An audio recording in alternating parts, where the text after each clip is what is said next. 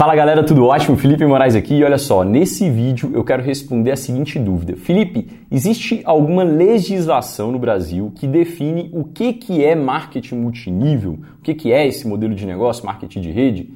E a resposta é, infelizmente, ainda não. Mas existem algumas diretrizes que norteiam esse modelo de negócios e que as empresas, né, as maiores empresas do mundo adotam, e isso define se é um negócio duradouro e legítimo ou se é simplesmente um negócio perene ou até piramidal. E são sobre essas diretrizes, cada uma delas, que eu quero falar com você nesse vídeo. Então, bora lá? Olha só, antes de eu te falar sobre as diretrizes em si, eu preciso compartilhar contigo uma história, a história da Emway. A Amway, nos dias atuais, em 2019, é a maior empresa de marketing de relacionamento do mundo. É uma empresa gigantesca que fatura bilhões de dólares, está em centenas de países e ela existe há exatamente 60 anos. Ela foi fundada em 1959, foi uma das precursoras desse modelo de negócios no mundo inteiro e quando a Amway é, ela foi fundada ali, naquele período de 59 até 75, ou seja, mais ou menos 16 anos, a Amway passou por um uh, período de crescimento extremamente agressivo. E aquilo de alguma forma chamou a atenção do comércio americano. Né? As pessoas começaram a ficar, poxa, peraí, né? que modelo de negócios é esse que cresce ano após ano? E isso fez com que um órgão que regula o comércio nos Estados Unidos, chamado FTC, abrisse um processo investigativo sobre a Amway em 1975 e durante quatro anos esse órgão fiscalizou a operação da Amway e estudou minuciosamente o que, que era esse modelo de negócios. E em 1979, quatro anos depois, a FTC ela proferiu uma decisão, a decisão 93 618 e nesta decisão ela regulamentou o nosso modelo de negócio. Ela definiu lá algumas diretrizes para que o negócio seja considerado marketing de relacionamento. E são né, é exatamente essas diretrizes que eu quero falar com você. E por que, que eu resolvi é, abordar esse tema com vocês? Porque eu percebo que tem muita gente que está envolvida com marketing de relacionamento, mas não sabe efetivamente o que, que tem nessas diretrizes. Né? Sabe, nunca pegou e deu uma olhada nesse documento e falou: bom, agora eu entendi né, o que, que é uma empresa séria e duradoura. E isso acaba fazendo, esse desconhecimento, acaba fazendo com que algumas pessoas, né, e às vezes até pessoas que têm resultado nesse modelo de negócios, mas por falta de estudo, conhecimento, enfim, essas pessoas ah, elas acreditam que elas ah, que o marketing de rede, apesar de ser um modelo excepcional, ele pode ser aperfeiçoado, sabe? Ah, não, marketing de rede é incrível, mas e esse mais, né, complica tudo. Mas se não precisasse vender, né, seria melhor ainda. E aí cria um negócio que não tem vendas, por exemplo, e fala que é marketing de rede. E não existe marketing de rede se não tiver vendas, né? Então, as pessoas, elas né, criam um negócio de investimento, enfim, as pessoas, elas acabam uh, né, querendo uh, fazer com que o marketing de rede pareça um negócio bom, mas não tão bom assim, e acabam criando outras coisas que podem ser qualquer coisa menos marketing de rede.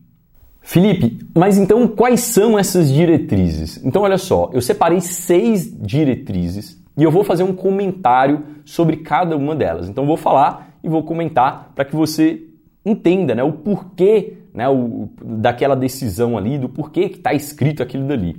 Então, a primeira diretriz: a empresa ela deve ter um produto ou serviço atrativo ao cliente final, ao ponto que ele o consuma sem ter a necessidade de participação na rede de negócios. Então, qual que é né, o objetivo aqui?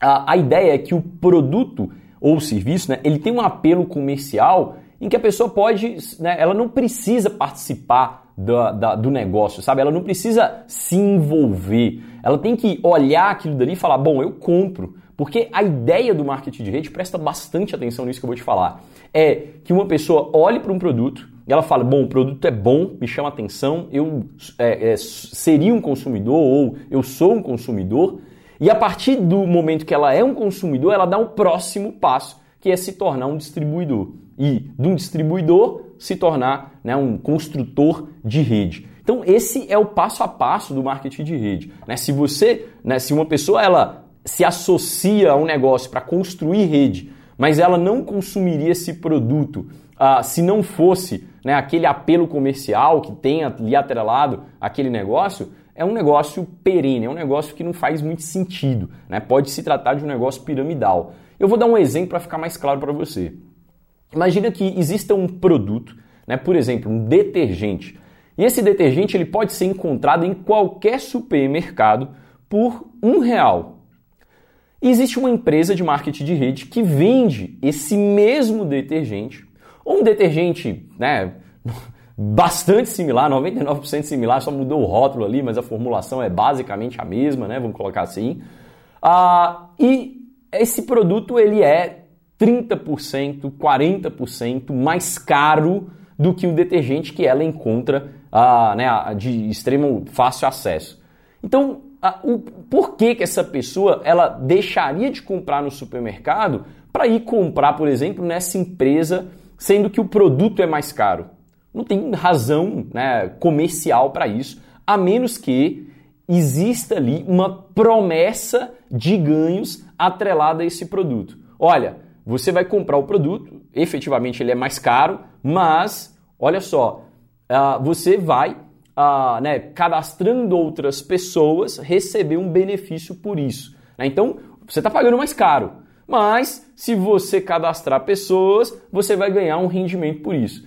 E aí perde a lógica do negócio, né? Porque, como eu falei, consumo, revenda e construção de rede. Esse é o passo a passo do multinível, tá? Então, ah, Felipe, mas tem uma empresa que adota, adota assim, ela fala isso, ela fala aquilo, tudo bem, né? Mas não é marketing multinível, é só para ficar claro isso, beleza? É muito provavelmente um negócio piramidal. Né? Você está vendendo, a pessoa está se associando, não é por causa do benefício do produto, é por causa do, do apelo comercial do plano de marketing. E aí entenda, por, qual a importância de ter um produto com apelo comercial muito grande? Porque tudo começa e termina na venda. Grava essa frase. Tudo começa e termina na venda dos produtos. Se o produto não é vendido, na hora que o, o recrutamento ele oscilar, né, ou ele cair, já era, o negócio desmorona inteiro e o recrutamento ele vai oscilar. Escuta o que eu estou te falando. Né? Eu trabalho há quase sete anos né, nesse modelo comercial e o recrutamento, em algum momento, independente, né, às vezes é municipal, às vezes é estadual, às vezes é nacional, enfim, o recrutamento ele vai oscilar e quando oscilar, se não existe né, uma rede real, efetiva de consumo ali, né, e pode ser o consumo pelo, pelos próprios distribuidores, mas aí lembre-se, né, por exemplo, se o distribuidor ele não está ganhando dinheiro, se ele não está ganhando um bônus, por que, que ele vai continuar consumindo um produto mais caro? Né, se ele fala, poxa, peraí, né, eu estou falando com as pessoas, ninguém quer iniciar nesse negócio, e eu não vou ficar consumindo um produto que eu sei que eu posso comprar mais barato. E ele simplesmente para de consumir e aí o negócio cai abaixo. Entende? Então, é, é, né, se, não tá, é, se não tem um produto ali que realmente vai existir um consumo e realmente ele consegue ser vendido no mercado, já era. Esse negócio é um negócio piramidal, beleza? Então essa é a primeira diretriz, né? Eu acredito que ficou bem clara aí, talvez seja a mais importante dentre elas.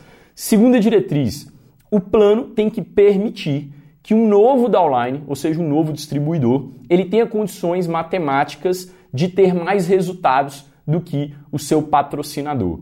Então, ah, né, isso aqui é uma coisa lógica no marketing de rede, afinal, é um negócio extremamente meritocrático. Isso é uma das mágicas do negócio, né? Que você que iniciou depois, com o trabalho, você consiga passar as pessoas que iniciaram antes de você. Eu, por exemplo, eu tenho mais resultados né, do que uma pessoa que trabalha na empresa que eu atuo há mais de 25 anos. Ela trabalha há mais de 25 anos e hoje eu tenho um resultado, né, uma graduação e um bônus maior do que o dela. Olha só que loucura isso. Então, ah, né, e, não é que ela, né, essa, é, é eu estou falando de uma pessoa, mas existem várias pessoas da minha linha ascendente que eu passei essas pessoas ah, porque é um negócio que é, é, efetivamente quem trabalha mais cresce mais. Né? Não é de quem entra antes, é, é de quem trabalha mais. Legal? Então, grava bem isso. E aí um comentário sobre essa questão né, de, de do, do, plano ter que permitir isso. Tem algumas empresas que elas vêm com a ideia, como eu falei, né, de ah, melhorar o marketing de rede, que, por exemplo, ah, aqui a gente trabalha com matriz fechada. O que é uma matriz fechada? Você vai cadastrar cinco e na sua sexta pessoa ela necessariamente vai para debaixo da, de uma das cinco que você registrou. E isso é um negócio que impede a meritocracia né, no marketing de rede. Repare que as maiores empresas do mundo, elas têm uma lateralidade, elas permitem que você tenha uma lateralidade infinita. Então, está né, tá provado que se para uma empresa durar 60, 50, 40 anos, ela ah, essencialmente são empresas que permitem uma lateralidade infinita. Legal? Então grava bastante isso aí. Terceiro, a terceira diretriz tem que ser possível recuperar o investimento que você faz inicialmente para se habilitar como um distribuidor, simplesmente revendendo os produtos do seu combo inicial. Então, o que, é isso? Né, tem algumas empresas né, que você compra um combo de produtos e você não recebe a quantidade de produtos suficientes para que na hora que você revenda esses produtos, você pague pelo seu, uh, pelo, pelo seu ingresso no negócio. Isso é muito ruim. Afinal de contas, a ideia é que você né, inicie, faça suas vendas e pague seu investimento ou até tenha lucro. Né? Então, essa é a ideia do negócio. É, se, né, se isso não está sendo cumprido, cuidado, né? Cuidado, porque isso é um indício de que esse negócio né, não é um negócio duradouro, é um negócio extremamente perene, já que se não está entregando produto para o novo, é porque está né, tirando bastante margem ali para pagar para quem já está dentro do negócio. Né? E aí é, começa né, a, a, a, a né, ter alguns né, indícios aí que trata-se de um negócio é, meio piramidal, tá bom? E algo mais grave ainda que ocorre hoje no Brasil, né? É, é, por exemplo, empresas que você paga um valor, e às vezes valores consideráveis, né? R$ 1.500, por exemplo, e você não pega nenhum produto. Você pega, por exemplo, um curso. Ah, mas esse curso ele vai te dar direito a né, assistir umas aulas, e essas aulas vão te desenvolver habilidades para você ter resultados no negócio. Tudo bem, né? Eu entendo que o curso pode ser a, a mil maravilhas, pode ensinar né, o que for, né? Mas a grande questão é, uh, isso não é marketing de rede. Marketing de rede é um negócio onde você pega produtos e revende produtos. Entende isso? Então, ah, né, ou pega um serviço e pode revender esse serviço. Né? Você não está recebendo nada. Recebe, eh, eh, nessa, nessa, é, nessa hipótese que eu estou falando, nesse exemplo, né, você está recebendo um curso para autoconhecimento. E isso é não é marketing de rede, isso é algo perene e piramidal, tá bom? Então cuidado com isso, caso né, você seja convidado para participar de um negócio como esse. Quarta diretriz, a regra dos 10 clientes. Então o que, que diz a regra dos 10 clientes? Que todo distribuidor, ele tem que ter 10 clientes que estão exclusivamente pelo produto e não pelo plano de marketing. Qual que é a premissa aqui por trás dessa diretriz? A premissa é que 51% do faturamento do negócio ele venha do mercado externo, ou seja, dos consumidores finais e não dos distribuidores. Né? Então, a, ou da entrada de novos distribuidores, nem da rede que já está dentro, nem do consumo de quem já está dentro, nem da entrada de novos. A 51% tem que vir de fora da, do negócio. E isso é muito, muito, muito importante, tá? Então, a, né, essa é, é uma regra e, e, aí, assim, cuidado, né? Quando, ah, aqui você não precisa vender, aqui é um negócio só de consumo inteligente, sabe? Cuidado com essas frases assim, que isso né, são pessoas tentando ah, vender facilidade e o marketing de rede é um modelo extraordinário, né? Mudou completamente a minha vida, ah, mas Uh, tem que vender produto, sabe? Não, qualquer coisa que te vendam né, como fácil, marketing de rede é qualquer coisa menos fácil. Cara, é um negócio extremamente simples, mas exige de você uma, uma habilidade de liderança acima da média. Muito, muito acima da média. Isso é muito uh, mágico no marketing de rede. Porque também o bom é que só exige isso de você. Né? Essa é a parte legal, porque só exige habilidades né, de você. Não existe risco financeiro muito grande, né, ou na verdade praticamente nenhum. Ah, não, não, não, não exige de você é, né, que você aporte muito dinheiro para crescer. Na verdade, ao contrário, né, se você é, patrocinar pessoas com seu próprio cartão, você pode ser bloqueado. Então, né, cuidado que né, é, preste atenção nisso, porque isso é a essência do marketing de rede. Legal? Um negócio extremamente meritocrático. Isso foi uma das coisas que brilhou os meus olhos e brilha os meus olhos até hoje. Legal? Então, a quinta diretriz é a seguinte: regra do pedido mínimo mensal.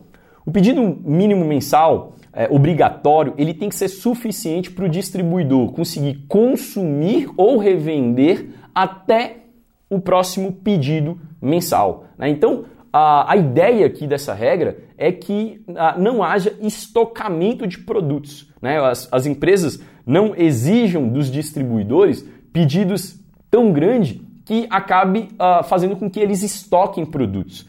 Então, ah, né, existem algumas empresas que adotam pedidos grandes, mas aí o que, que elas fazem? Elas têm uma política de recompra de produtos não vendidos. Né? Então tem algumas empresas americanas, por exemplo, que trabalham no Brasil, que ah, eu já vi isso acontecer. Né? A, a pessoa ela fala, poxa, né, eu comprei aqui não consegui vender. A empresa fala, ó, se você tiver a nota fiscal, me manda que eu compro de volta. Né? Se os produtos estiverem todos ah, intactos, eu compro de volta sem problema mas tem um, né, um, uma OBS lá pequenininha, você vai ter seu contrato de distribuição encerrado. Né? Você perde ah, o seu contrato de distribuição. Mas é uma regrinha de proteção do negócio né, para que as empresas de alguma forma não prejudiquem os distribuidores. Legal? E sexta regra, regra dos 70%. Então o que, que é essa sexta regra?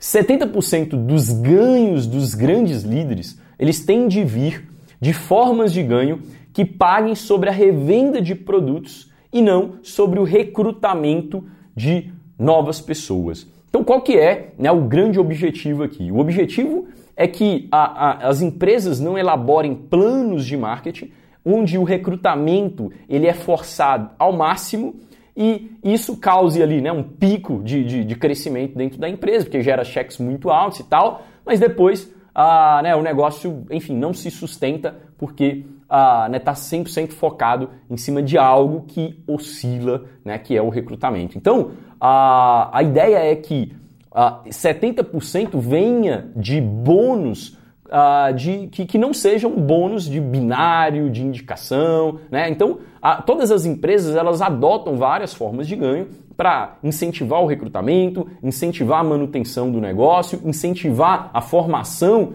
de novos líderes. Né? Tem essa, essa variedade de bônus, eles têm esses objetivos. Mas se uma empresa né, ela foca muito em um bônus extremamente agressivo ali na entrada, pode ser que o distribuidor ele fique focado 100% em trazer novas pessoas e eles esquecem né, de uh, fazer com que o time produza mais, revendendo produtos, colocando produtos no mercado, uh, esquecem de formar novos líderes e, e aí o negócio fica desbalanceado e isso vai fazer com que a empresa tenha vida curta, ou seja, não é um negócio de marketing de rede legítimo e duradouro.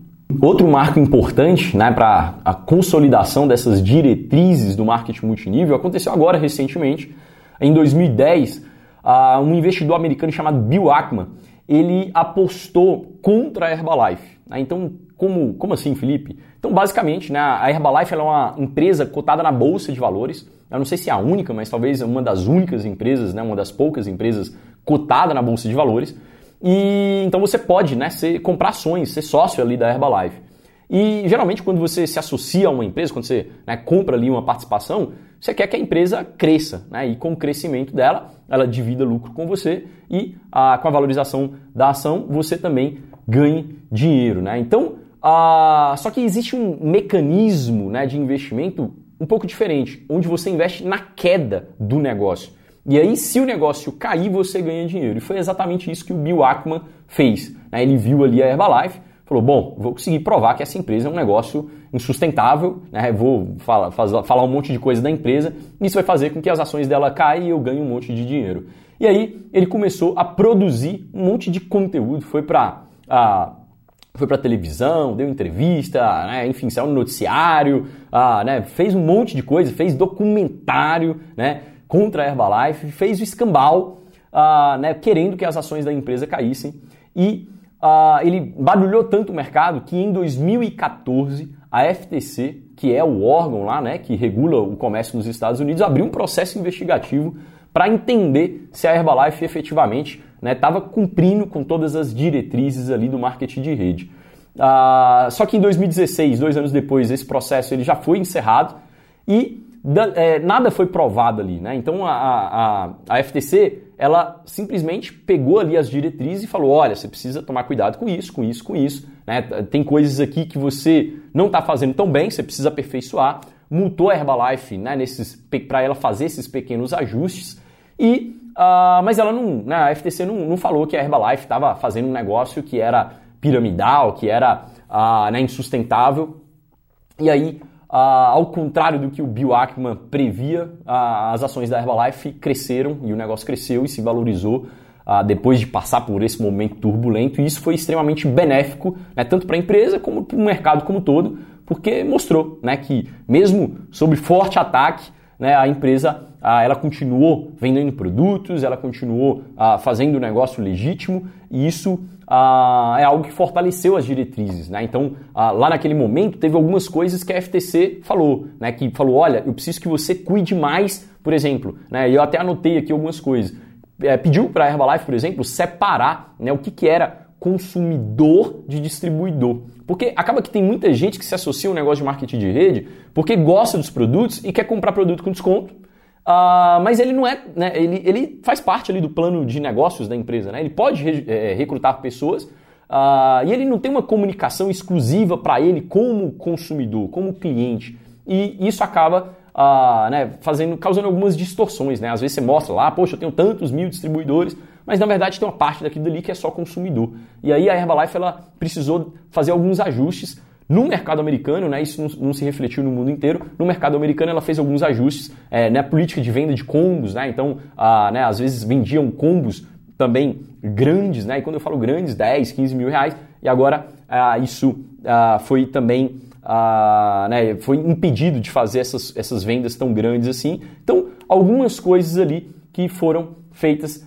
para que, é, para que as diretrizes que eu comentei com você fossem seguidas arrisca, tá bom? Então, é basicamente, né, são essas as diretrizes. Eu não sei se você conhecia ah, né, todas elas, eu não sei o quanto isso fez sentido para você. Então, eu gostaria de um feedback seu. Eu queria que você, ah, sabe, fizesse um comentário aqui no vídeo, né, deixasse um comentário. Eu leio pessoalmente todos os comentários. Né, se tiver alguma dúvida, coloca. Eu vou fazer, vou ter maior satisfação em responder para você. Ah, e se você gostou desse conteúdo, agregou valor na sua vida, eu queria te pedir um favor. Compartilhe esse conteúdo com alguém da sua equipe ou alguma outra pessoa que você conhece que desenvolve marketing de relacionamento, porque assim como agregou para você, eu acredito que pode agregar para ele também, tá bom? Então é isso, obrigado, tamo junto, até o próximo conteúdo, fica com Deus, valeu, um abração.